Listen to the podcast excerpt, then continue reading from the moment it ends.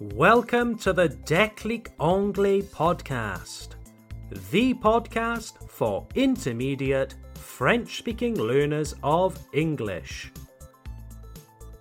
This podcast is like a stepping stone, un tremplin, a stepping stone, to help you understand more advanced materials in English. There is a transcript, une transcription, a transcript, available for this and every episode of this podcast. You can download the transcript for free from the link in the description of this episode. Or go to www.declicanglais.com slash podcast. That's declicanglais.com slash podcast. Hello there, dear listeners. This is Tom from the Anglais podcast. Welcome to this episode number 88. I hope you're all well and having a good day so far. Let me begin by asking you a question. How many people speak English as a first language? Combien de personnes parlent anglais comme langue maternelle? How many native speakers of English are there? Haha, I can hear some of you counting. Bon, il y a Tom, bien sûr, donc un. Il y a le roi Charles, ça fait deux. Uh, Brad Pitt, il parle anglais aussi, non? Ça fait trois. Let me give you a clue, un indice a clue. The number of English native speakers in the world today is in the hundreds of millions. Approximately 373 million people in 2023. For reference, there are approximately 80 million French native speakers. So there are over four times more native Anglophones than native Francophones. And this number gets even more incredible when you see the number of people who speak English as a second language. There are 373 million native speakers and over 1 billion people who speak English as a second language. Qu'est-ce que tu veux dire, Tom, avec second language? Well, first language means your native language. It's your strongest language, and usually the language that you speak with your family. Some people have two first languages, especially if they grew up in a bilingual family. But second language means it's your second strongest language. And usually, when we talk about a second language, we mean that you speak it fluently. You have a very strong command of that language. It can sometimes be the case that you use your second language every day, like at your job. Or maybe you live in a multilingual country like Belgium or Switzerland. So you speak more than one language well. For example, let's take someone living in Geneva, in Switzerland, might speak only French at home. But they also speak German or Italian as a second auxiliary language, because Swiss German and Italian are also official languages of Switzerland. This would therefore make German or Italian their second language. So, going back to English, there are 373 million native speakers, but over a billion second language speakers. That, dear listeners, is a lot of people. For comparison, French has only around 235 million second language speakers. If you include all of the native speakers, all of the second language speakers, this actually makes English the most spoken language in the world, more than Mandarin Chinese. English is also an official language in numerous international organizations. It's one of the official languages of the United Nations, the European Union, the African Union, the Organization of Islamic Communities, NATO, and many, many more. English is also the international language of civil aviation. Let's imagine that you take an aeroplane from Paris and fly across Europe to Turkey. Your pilot will probably use some English when talking to the air traffic controllers, les contrôleurs aériens, the air traffic controllers, as you fly over various European countries. Everywhere you go today, you hear and see English. Everything related to business, commerce, finance, technology, media, everything is in English. I have taught French people English for their jobs not to speak to their British or American customers. Oh no! I have taught French people English so they can talk to their Serbian customers, their Chinese customers. I once taught English at a large bank in Strasbourg, and the people in this bank were not learning English to do business in the United Kingdom. Oh no, it was for their business in Germany. The French generally don't speak German, and the Germans generally don't speak French. So, what's the alternative? English. And it doesn't stop at a professional level. Even in the French language, we see a lot of Anglicisms English words being integrated into French, Anglicisms, especially being used among the younger generations. We hear so much English in France that the Académie Française panics, thinking that English is taking over. And what about travel? Let's imagine that you, as a French person, travel to Stockholm in Sweden. And in Stockholm, let's imagine that you go into a restaurant. You want to order food. Unfortunately, you don't speak Swedish, le suédois. You don't speak Swedish.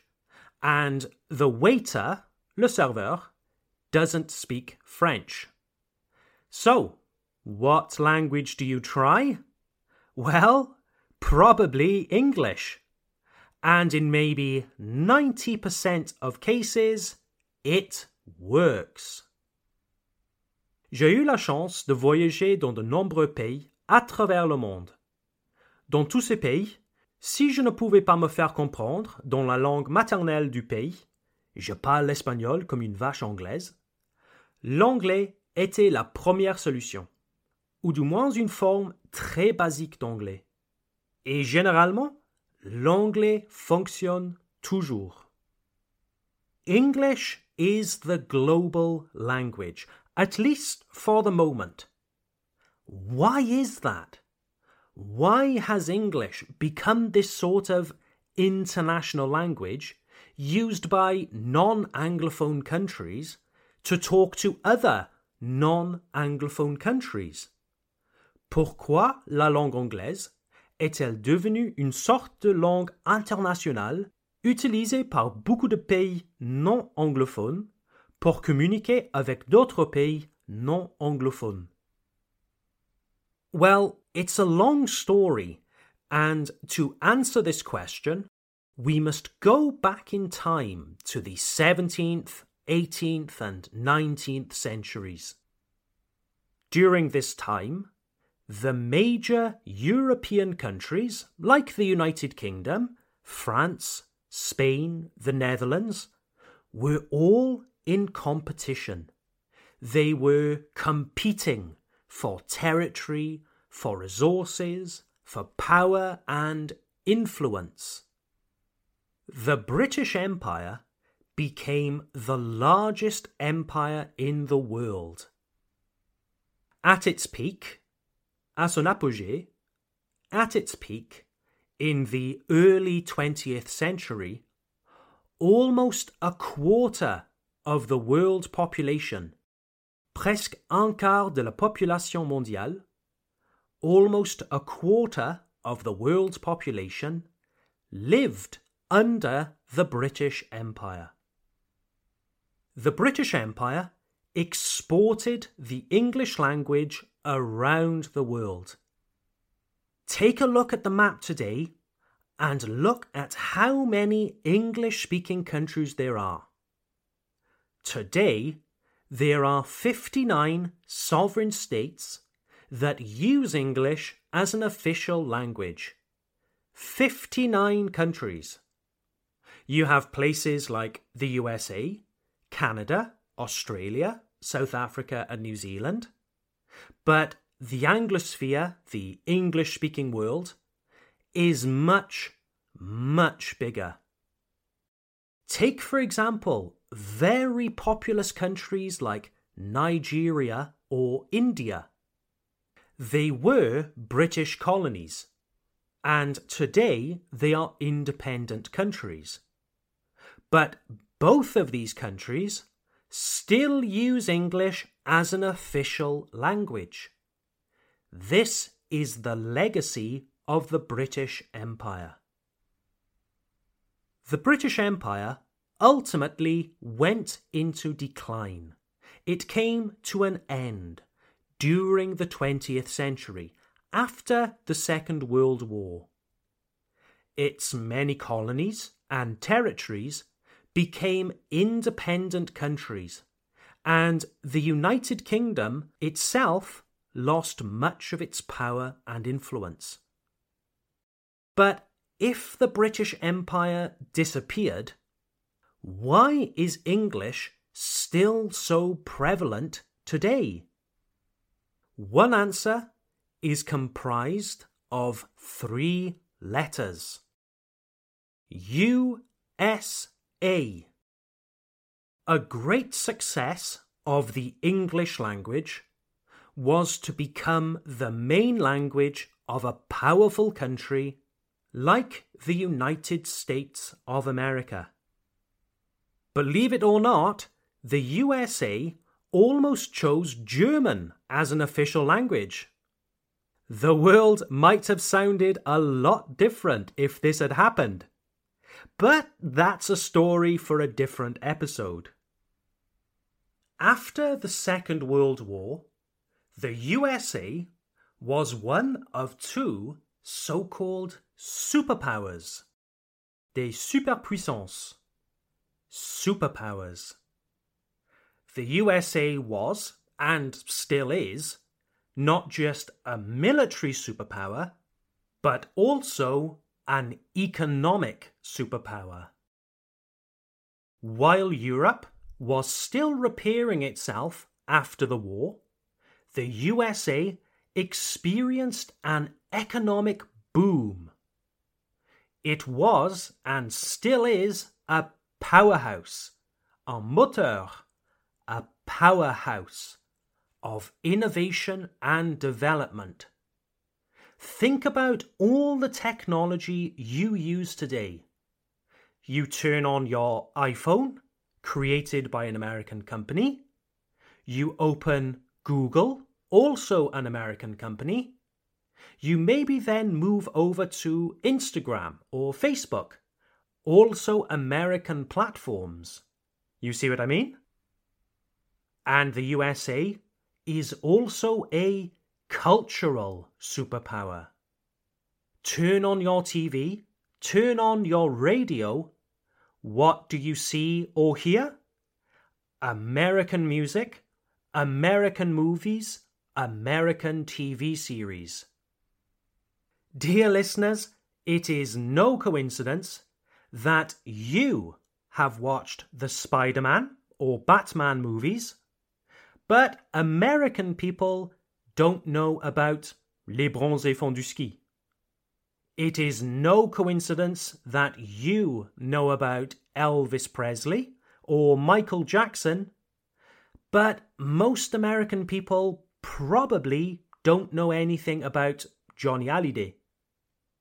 And it's no coincidence that at Marne-la-Vallée we have Euro Disney an American brand and an American company. But there is no French or European equivalent in the USA. So, is the prevalence, the dominance of English because of America then? Is English everywhere because the Americans are just pushing and pushing the English language? Well, yes and no. I would say that today it's not so much the Americans pushing, it's more that the world is pulling. Ce ne sont pas tellement les Américains qui imposent l'anglais, c'est plutôt le monde entier qui tire l'anglais à soi. I would say that the prevalence of English started with the British Empire. It was then expanded by the Americans. And this started a kind of snowball effect, an effet boule de neige, a kind of snowball effect in the world.